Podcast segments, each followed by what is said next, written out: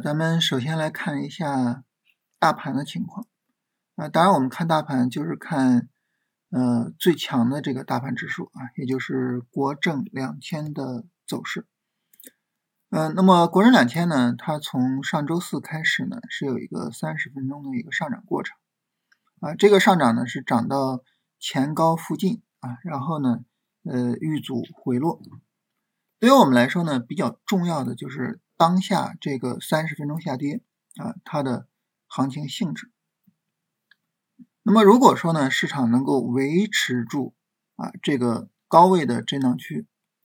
那么这个行情性质呢，就是三十分钟拉升回调的行情性质啊，也就是说这是第一次超短的调整机会啊，这样呢就给我们带来了一个非常非常重要的买入机会。但是呢，如果说市场维持不住这个高位的横盘区啊，明天又是一个阴线往下杀，那这种情况就就是去看就整个下跌的这个行情力度啊，就这一段下跌和之前的下跌相比较啊，有没有明显的下跌力度的减弱？我们借此去判断大盘会不会构造底部结构啊，所以明天的行情还是很重要的啊，就是重点的。帮助我们去看市场整体上的这种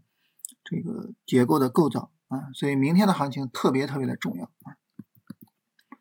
然后呢，我们来看板块啊，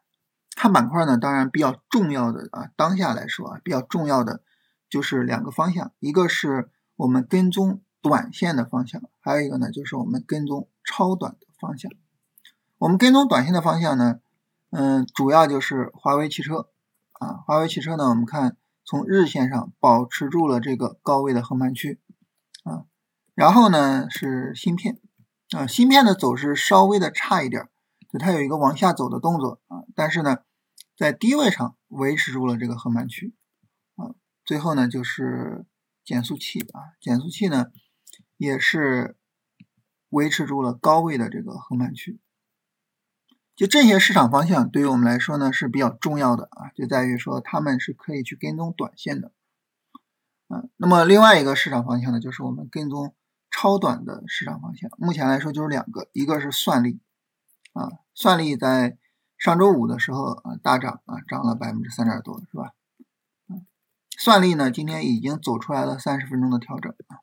还有一个呢就是游戏啊，当然其中，呃，这个游戏是。最重要的啊，嗯，为什么呢？因为它在周五的时候，首先是它引领着指数往上走，然后引领着各个板块往上走。其次呢，就是它的延续性也比较好啊。咱们在周末直播的时候哈，大家提到一个事情啊，说之前呢曾经出现过，你像减速器啊，当时大涨啊，但是呢就没有很好的后续行情这种情况。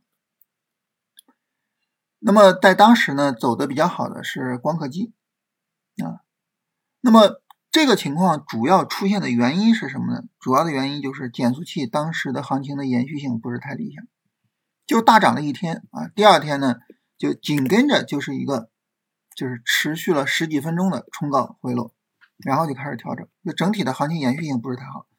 但是在当时的时候，我们看光刻机的行情延续性，这是明显比较好的。光刻机是连涨了三天，所以呢，那么对于游戏来说，其实也是这样啊，就是呃，游戏今天呢，实际上就冲高啊，这个持续时间还是比较长的，比这个减速器要好一些啊，持续到了今天中午，是吧？但是呢，目前来说还是就涨了一天就调整，所以如果说啊，这个游戏它不给我们调整机会，可能反倒是好事儿。但是它如果说明天调整的话，我们也需要去看一下，就是它的调整力度怎么样啊？如果说调的小，这需要重点去看。游戏是目前来说最重要的板块啊，最重要最重要的板块。所以去看一下，就是明天整体上如果市场调整开来啊，我们看看到时候是一个什么情况。当然，对于这个走势的话呢，因为这个涨幅比较大啊，所以呢，可能等一个充分的调整会更好一些。啊，所谓充分的调整呢，就是三十分钟上调十六根 K 线，也就是调整整两天时间啊，这样会更好。那总体上来说，就是看看明天调整的情况。无论是大盘还是板块，都要去看明天的下跌力度啊。如果说市场整体上明天的下跌力度比较小，那么它就会是一个非常重要的机会。但反过来啊，如果说明天下跌力度大，那么这个时候就要注意一下，就它可能还是反弹啊，还是整体下跌过程中的反弹啊。所以明天啊，无论大盘还是板块，都需要注意啊，就是整个下跌力度怎么样。